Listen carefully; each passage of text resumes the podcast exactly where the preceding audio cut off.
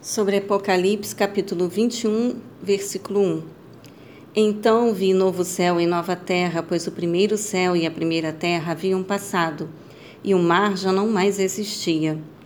O termo grego original kainos significa novo em qualidade, ineditismo e temporalidade. Somente Deus é capaz de criar o absolutamente novo. A Terra e a humanidade ingressarão num novo universo onde não mais dependeremos da força e energia de astros como o Sol, a Lua e as estrelas. O mar, na tradição judaica, sempre simbolizou o caos, a entropia e a malignidade.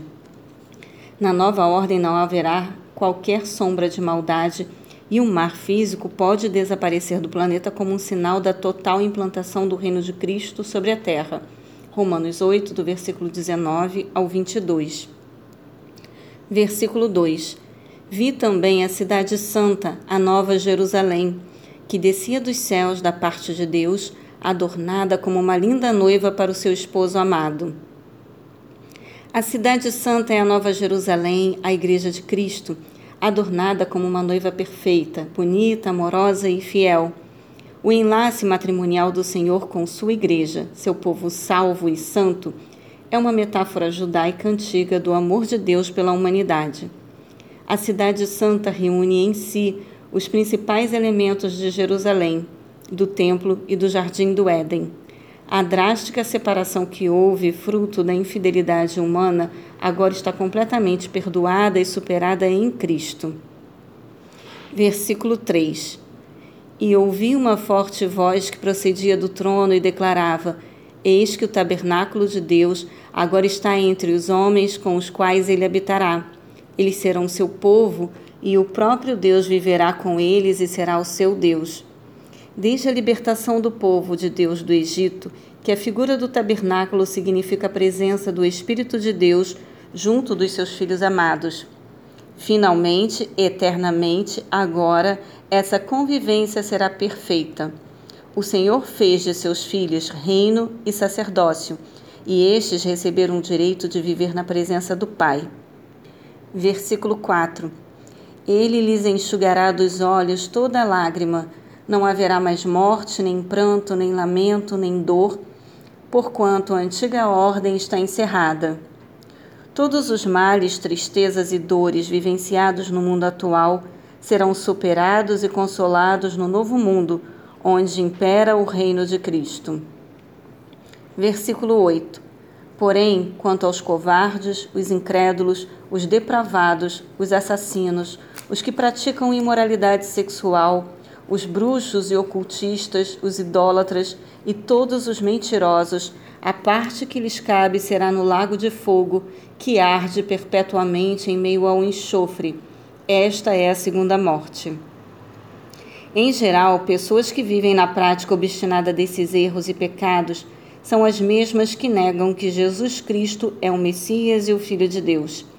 Os crentes sinceros entregam o controle de suas vontades e atitudes ao Espírito do Senhor e jamais desistem de buscar a santificação. Versículo 9. Então, um dos sete anjos que traziam as sete taças cheias dos sete últimos flagelos aproximou-se e me orientou: Vem, eu te mostrarei a noiva, a esposa do cordeiro. Os sete últimos flagelos ou pragas da justa ira divina. A esposa do cordeiro e a cidade santa são símbolos usados para representar a cidade que Abraão aguardava pela fé obediente em Deus, de acordo com Apocalipse capítulo 21, dos versículos 22 ao 24. Versículo 11. Ela resplandecia com a glória de Deus, e o seu esplendor era como o brilho de uma joia lapidada e muito preciosa, assim como um grande diamante translúcido feito cristal puro.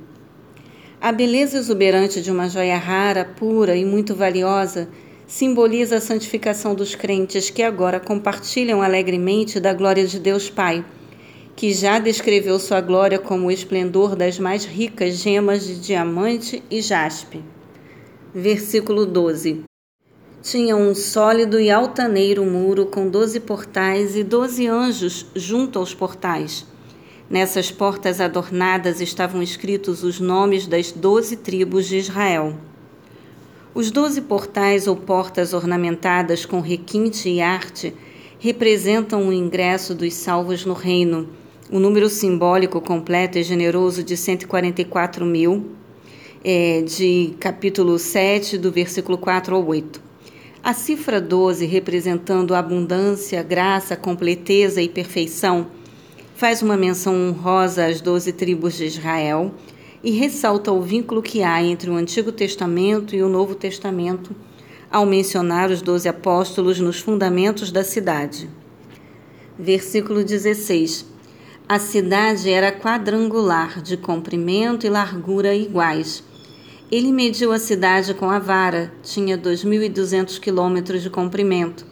A largura e a altura eram também iguais ao comprimento. Para os antigos gregos, o cubo era a forma geométrica quadrangular que simbolizava a perfeição, pois nele comprimento, comprimento, largura e altura têm a mesma medida. Para os judeus, o cubo era lembrado como o formato geral do Santo dos Santos no tabernáculo e no templo.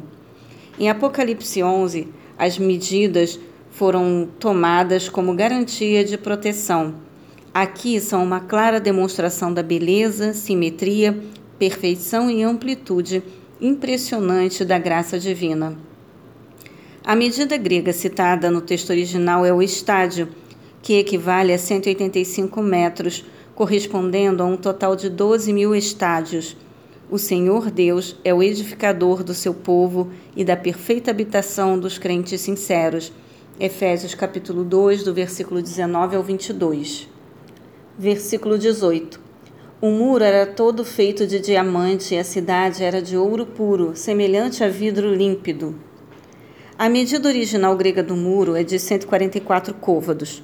O côvado era uma medida linear equivalente a cerca de 45 centímetros. O cristal de jaspe ou diamante simboliza a pureza, resistência, beleza, riqueza e perenidade das obras realizadas pelo Senhor.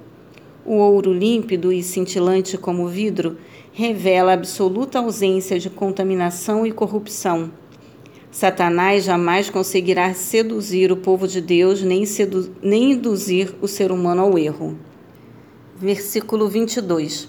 Contudo, não vi templo algum na cidade, pois o Senhor Deus Todo-Poderoso e o Cordeiro são o seu santuário.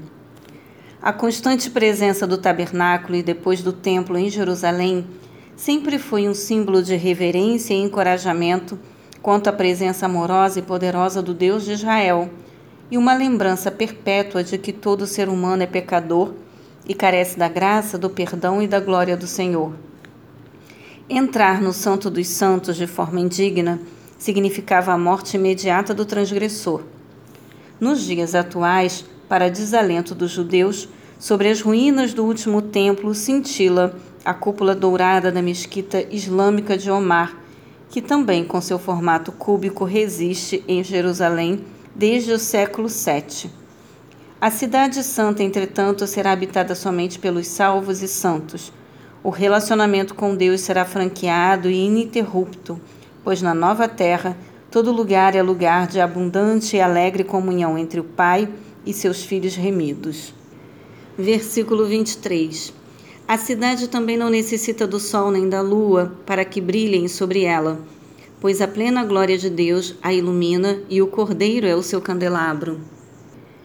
Cristo é toda a exuberância da glória de Deus Pai manifesta ao mundo.